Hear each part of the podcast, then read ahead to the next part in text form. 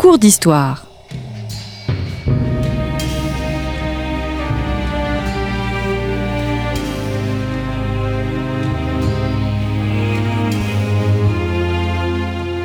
On retrouve Christophe Dickès. Chers auditeurs, bonjour, bonjour à toutes et à tous et merci pour votre fidélité à Storia Voce. Nous vous rappelons, vous le savez, que ce podcast vous est offert par le magazine Histoire et Civilisation disponible naturellement euh, chez votre kiosque préféré mais aussi sur abonnement. N'hésitez pas à vous rendre sur histoire et civilisation.com. Laurent Thaïs, bonjour. Bonjour Christophe Dickès. Merci d'être revenu à notre micro pour la troisième fois. Faut-il vous présenter, spécialiste reconnu du haut Moyen-Âge. Nous vous avions reçu pour ce livre magnifique Charles Le Chauve, L'Empire des Francs paru chez Gallimard. Je vous reçois aujourd'hui pour une série de cours d'histoire, mais aussi parce que vous venez de publier Roi des Francs, le haut Moyen Âge de Clovis à Robert le Pieux, un livre paru chez euh, Bouquin. Nous terminons donc aujourd'hui notre série consacrée au roi franc. Il y a deux semaines, nous avons traité de la descendance de Clovis, puis nous sommes partis à la découverte du roi Dagobert. Enfin, je souhaitais terminer cette série par l'évocation non pas d'un personnage, mais peut-être aller un peu plus loin sur cette époque bien connue de l'an 1000 à travers cette figure royale Robert le Pieux. Quelques repères chronologiques avant tout. Robert le Pieux succède à son père Hugues nous sommes en 996, et on peut dire qu'il y avait chez lui une forte impatience à gouverner seul. C'est une impatience qui est assez répandue, je crois, euh, dans les fils ou filles de souverains. Mais c'est vrai que il était roi déjà. Il a été couronné et sacré roi en 987, quelques mois après son père. Car son père, qui a fait au fond une sorte de coup d'État en éliminant le dernier carolingien, Lothaire III, eh bien, il a voulu enraciner immédiatement sa dynastie en sacrant, en faisant sacrer et consacrer son fils Robert le Puy, qui a à l'époque à peu près 15 ans, pour montrer que ce n'était pas une péripétie, mais qu'on était engagé dans un lignage nouveau. Et puis, euh, entre 987 et 996, ben, il se passe un peu de temps, comme vous voyez. 9 ans, 9 ans, c'est long quand on est jeune et ardent. Et on voit, parce qu'on est très bien renseigné sur Robert le Puy, en tout cas beaucoup mieux que sur ses prédécesseurs et que sur ses successeurs, on le voit piaffant avec des garçons de chaque génération qui le poussent, non pas au crime, il n'a pas assassiné son père, mais il veut maintenant advenir. Il a des idées, semble-t-il. C'est assez rare de pouvoir le dire pour un roi d'une époque aussi lointaine. Il a des idées, il a un tempérament, il a une volonté. Et euh, le voilà qui, dès qu'il le peut, prend en main cette royauté, cette royauté d'abord, ce royaume ensuite, la royauté le royaume, c'est pas tout à fait la même chose, pour le porter, il est mort en 1031, pour le porter pendant plus de 35 ans euh, à un niveau matériellement assez faible politiquement, idéologiquement et spirituellement très élevé. Hmm. Est-ce que Robert était un homme pieux, comme nous le dit son nom? Est-ce qu'il se distingue dans euh, la longue dynastie euh, capétienne par sa foi? Sur la foi, il est difficile de s'exprimer tout à fait, aujourd'hui comme hier. Mais ce qui est certain, c'est que le pieux Robert, car on dit Robertus pius, et en latin on met après. Alors que, donc c'est pas Robert le Pieux, il faudrait dire le Pieux Robert, mais peu importe. Il est resté Robert le Pieux, son prédécesseur Pieux était Louis le Pieux, le fils de Charlemagne, et son successeur Pieux, eh bien, euh, sera évidemment euh, Saint Louis. Et donc, euh, c'est la triade au fond des rois et des souverains les plus pieux que la Francie, puis la France, est connue, même si c'est, ça ne veut pas faire du tort aux autres. mais surtout, il a voulu, il a su capter à son profit ce que la religion, ce que la piété, ce que la foi et ce qui organise tout cela, qui est l'Église, euh, pouvait lui servir. Il a compensé idéologiquement et spirituellement ce qui lui manquait de force matérielle et politique à un moment où ce qu'on appelle, ce qu'on appelle moi aujourd'hui, ce qu'on appelait beaucoup quand j'étais jeune, la féodalité ou le féodalisme prend le pas sur l'autorité royale qui se disperse, qui se dissémine, qui se désagrège quelque peu et même plus que quelque peu. Et donc, ce qui m'a intéressé chez Robert Le Pieux, c'est la façon dont il récupère ces forces invisibles et qu'il les met à son service jusqu'à s'installer comme un roi presque saint. Une tentative a eu lieu juste à sa mort. Il a trouvé une espèce d'agiographe qui s'appelle Elgo de Fleury, qui a essayé, qui aurait presque parvenu à en faire un roi saint. ce qui, chez les Francs, euh, n'est pas très fréquent, puisque la Saint-Charlemagne est arrivée beaucoup plus tard, et que euh, Saint-Louis, il a fallu attendre aussi. Après ça, il a essayé, on a essayé. C'est ce qu'on a de mieux chez les premiers capétiens. Hmm. Il y a eu tout de même comme professeur un certain Gerbert d'Aurillac, futur pape Sylvestre II Alors ce Gerbert d'Aurillac a fait beaucoup, non pas fantasmer, mais c'est une destinée exemplaire euh, de promotion sociale. C'est un berger de la... C'est le premier roi, euh, France, euh, le premier pape français français si vous voulez. C'est le premier, c'est le premier pape, oui, d'abord euh, non romain, et puis c'est oui, c'est le premier roi, euh, le premier pape, excusez-moi, oui, franc, franc, français. Oui. Je, savais que j'allais dire un gros mot en disant Non, c'est pas du tout un gros mot. Euh, l'anachronisme est totalement inévitable. C'est le pape Sylvestre II qui a joué un rôle évidemment considérable parce que c'est, peut-être qu'on va y venir, le pape de l'an 1000, et qui était réputé, ce Gerbert d'Aurillac, euh, écolâtre, c'est-à-dire chef de l'école de, de la cathédrale de Reims, réputé le plus savant non seulement de son temps, mais au fond depuis euh, les derniers euh, grands savants euh, grecs. Hmm. Alors justement, venons-en à l'an 1000, venons-en d'abord à la situation de l'Église à l'époque. Vous nous décrivez une institution victime en quelque sorte de, des, laïcs qui exercent une mainmise. C'est une époque violente, c'est une époque où la force constitue la seule référence je ne dirais pas qu'elle constitue la seule référence, mais c'est la référence souvent la plus, la plus efficace et la plus, et la plus visible.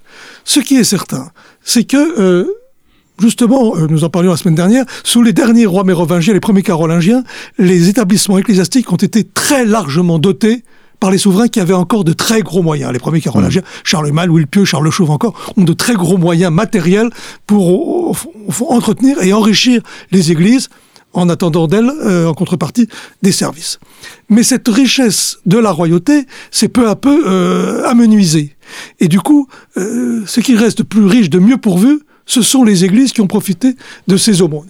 Et donc, les aristocraties guerrières cherchent à la fois à s'approprier ces richesses et aussi les commandements qui vont avec, et ils jouent un jeu ambigu en, au fond, en prenant la tête, en plaçant leurs hommes, leurs familles, à la tête des établissements ecclésiastiques et épiscopaux. Et donc, on nomme des abbés ou des évêques qui n'ont de prêtres que le nom, qui sont issus des, familles nobles. Et donc, il y a une sorte d'accaparement de la, des églises, de l'église par les laïcs.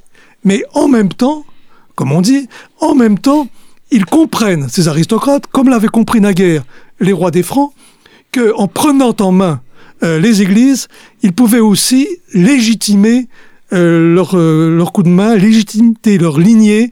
C'est l'époque où à la fois on, s'accapare des richesses ecclésiastiques, mais où on fonde aussi des monastères. Le monastère de Cluny, par exemple, le monastère de Brogne, pour en citer beaucoup d'autres, sont des créations par des puissances laïques, des comtes, des ducs, d'établissements nouveaux où un culte sera rendu à leurs aïeux et à eux-mêmes. Donc d'une main, ils contrôlent la richesse et le pouvoir ecclésiastique, mais de l'autre, ils en tirent profit pour s'installer dans une légitimité qui les conduira souvent très loin. Est-ce qu'on attend l'an 1000 Est-ce qu'on a peur de l'an 1000 Alors, on a eu peur de l'an 1000 au 19e siècle. Euh, beaucoup. On a eu peur de l'an 1000 encore. La peur de l'an 1000, dans l'historiographie naturellement, s'arrête dans les années 1960-70. Quand j'étais étudiant, il y a bien bien longtemps, eh bien, les terreurs de l'an 1000 étaient encore quelque chose. Un des premiers livres de Georges Duby, dont on a parlé une précédente fois, eh bien, c'était Les terreurs de l'an 1000, paru dans une petite collection, où il reprenait en partie à son compte l'idée que sans que les populations fussent terrorisées, parce que la plupart ne savaient pas en quelle année on était, eh bien, euh, il s'est quand même passé quelque chose qui ne mettait pas les élites très à l'aise, parce que c'est une époque où ce qu'on appelle le compute, c'est-à-dire la comptabilité liturgique, fait que euh, on savait que en approchant de l'an 1000, eh bien, ce qui était écrit dans les évangiles, dans les apocalypses, euh, risquait de peut-être, peut-être de se, de se produire. Donc, jusque vers les années 80, 70, il y avait cette, cette de l'an 1000 était pris en partie pour argent comptant depuis une vingtaine d'années, une trentaine d'années. On ne voit pas, on s'aperçoit plutôt que les sources qui font, euh, qui donnent, au fond, qui font vivre les terreurs de l'an 1000 sont extrêmement menus. C'est quelques textes, notamment d'un type très agité d'un moine qu'on appelle Girovac, qui va de monastère en monastère et qui est un peu allumé, qui s'appelle Raoul Glabert, et qui, euh, euh, peut-être par souci de publicité, par provocation, peut-être par conviction aussi, va euh, proclamant que les temps sont venus. Mais en réalité, on ne voit pas qu'entre 999 et 1001, il se soit passé grand-chose. Raoul Glaber, des contradicteurs? Raoul Glaber n'a pas de contradicteur parce que euh, l'écriture à l'époque euh, euh, n'est pas très répandue. Mais il en a quand même. Il en a quand même certaines églises comme l'église de Fleury-sur-Loire, Saint-Benoît-sur-Loire, également à Reims, on n'est pas très chaud pour le pour le pour les terreurs de l'an 1000. On voit davantage de partisans de l'an 1000 dans les monastères lorrains, Montier-Randé, quelques autres, où est restée une tradition qui était venue, je crois, de certains ermites irlandais qui étaient eux aussi très euh, catastrophistes. Mais l'an 1000, malgré tout, a fait Flores parce que l'an 1000, si j'ose dire, n'arrive pas tous les jours. Hmm, hmm. Alors justement, il fait Flores. Comment le roi aborde cette époque? Le roi ne nous en dit rien. Euh, j'ai sous-titré cet, ouvrage Le roi de l'an 1000 à titre purement commercial, ce qui n'a d'ailleurs pas donné des résultats flambants. Mais euh, Le roi de l'an 1000, c'est pour situer pour les contemporains d'aujourd'hui. Les contemporains du roi Robert, on voit entre 980 à peu près et 1025, euh, 1030 des accès de piété très forts, des réunions qu'on appelle des conseils de paix, où on célèbre, euh, au fond, l'union du peuple, quel peuple, ça reste à voir, euh, où on se met euh, en, en, prière, en pénitence, où des reliques jaillissent du sol, où le culte des saints prend des proportions inimaginables, où la pénitence est de rigueur, où la lutte contre l'hérésie, jusqu'à allumer des bûchers. Le premier bûcher d'hérétique a été allumé par le, par le roi Robert en 1022 à Orléans, où il y a un accès de, de piété très fort, mais, mais qui va durer, qui va durer jusqu'à jusqu'à Charles VII, hein, jusqu'à Jeanne d'Arc. Donc, mais il y a quelque chose qui se passe. Et qu'est-ce qui se passe? Il se passe que la christianisation n'est pas encore achevée. Que peut-être là, elle franchit un nouveau palier, comme elle en avait franchi un sous Charles Chauve, avant euh, sous euh, Dagobert peut-être, et pour commencer avec Loris. La, la christianisation est et, la, la, cléricalisation sont des processus continus. Et là, il y a, y a un mouvement fort entre 980 et 1020, 1030. Et comme c'est comme l'an 1000 se situe juste au milieu, eh bien, on rabat l'an 1000 là-dessus. Mais l'an 1000, c'est aussi, et même chez Raoul Glaber, ce blanc manteau d'église dont se couvre la chrétienté.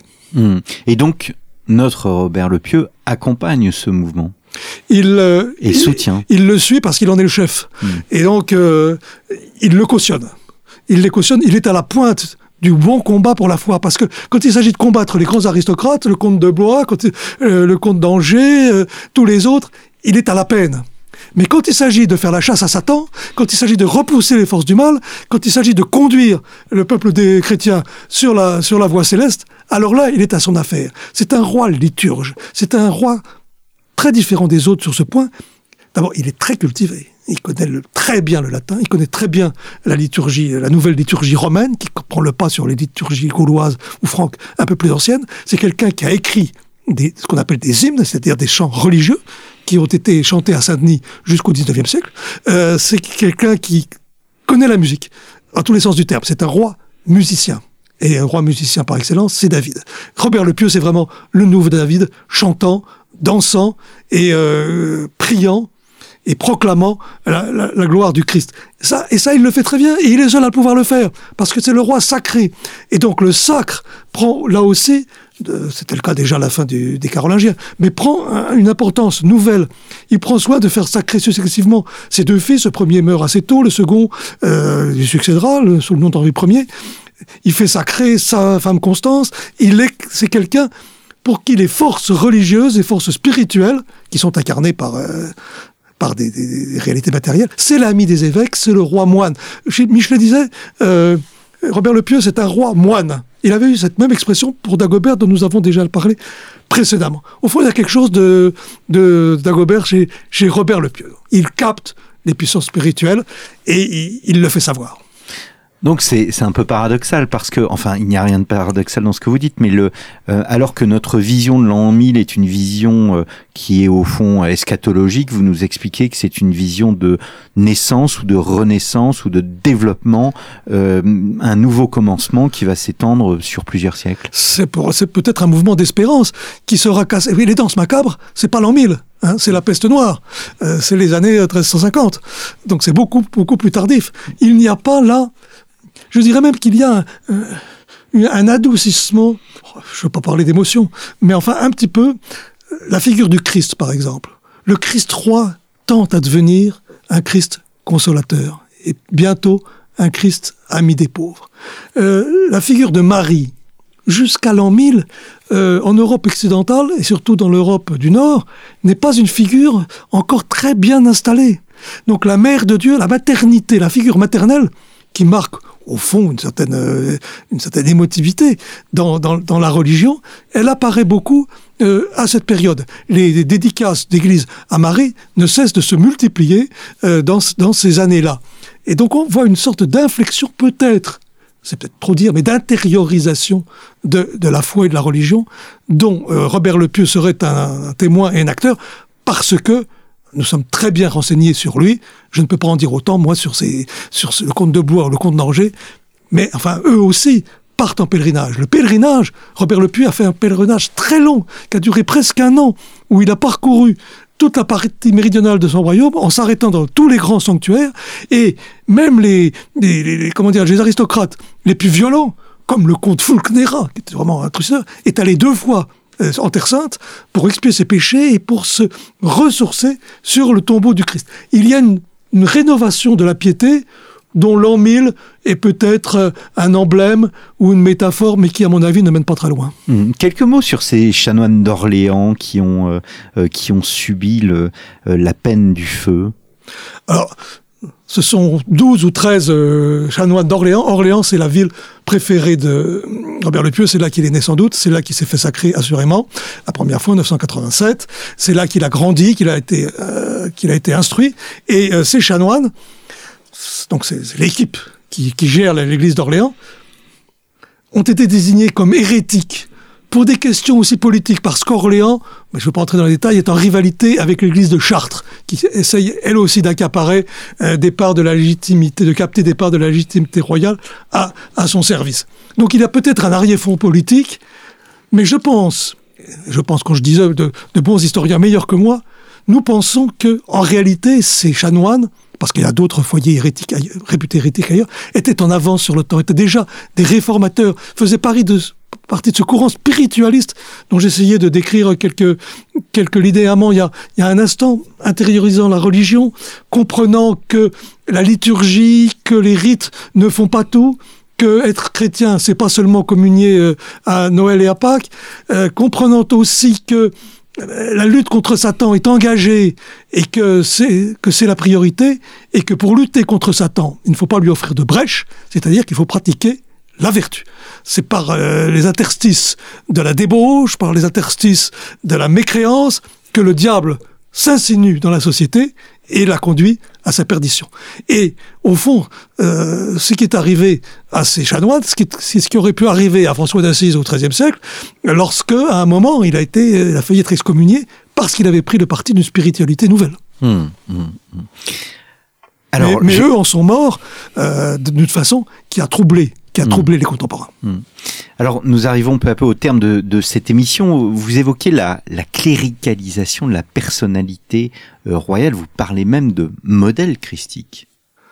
Eh bien, euh, modèle christique, euh, naturellement, puisque le roi se présente comme le dépositaire du message et de la mission que le Christ a entamé, puis a légué, légué à son Église et, à travers son Église, aux francs qui sont les meilleurs disciples de Jésus. Et on voit comment cette cléricalisation aboutit à euh, ces rois thaumaturges qui seront la caractéristique de la royauté française beaucoup plus tard. À ma connaissance, euh, Robert le Pieux est le premier roi guérisseur. Le premier roi qui, quand il s'est lavé les mains dans un, dans un lavoir, lorsqu'il jette à la figure d'un aveugle les gouttelettes qui sortent de ses mains, l'aveugle recouvre la vue. Euh, qui, lorsqu'il euh, réunit des conciles, eh bien, lorsque le Saint-Esprit descend, on voit les paralytiques qui se mettent à marcher comme dans l'Évangile. Hmm. Hein, l'aveugle qui recouvre la vue, le paralytique qui sort de sa tombe, ce sont des figures proprement évangéliques. Et le roi des Francs, Robert le Pieux, qui, euh, s'il dispose de forces matérielles assez faibles parfois, a une équipe d'idéologues, une équipe de, collaborateurs euh, lettrés très efficaces, installe cette idée que, au fond, la royauté se détache du pouvoir proprement dit pour exercer une sorte de, mission qui dépasse les enjeux du siècle. Avec un roi de cette qualité-là, le peuple des Francs, la royauté franque, le royaume des Francs, ne peut pas péricliter. Mmh. Alors à vous lire, peut-être que je vais, je sais que vous n'aimez pas les hiérarchies, mais à vous lire, on a, on a l'impression que ce personnage, il est supérieur à, à lui-même. Est-ce que c'est parce que c'est un archétype pour les futurs capétiens? Ah, Je crois surtout que son père l'avait instruit dans l'espoir qu'il deviendrait roi. Hugues Capet, euh, assez tôt, pas très tôt, mais assez tôt, dans les années 1980, commence à penser que le sort pourrait le, favoriser. Il a fallu une conjoncture compliquée sur laquelle je, passe.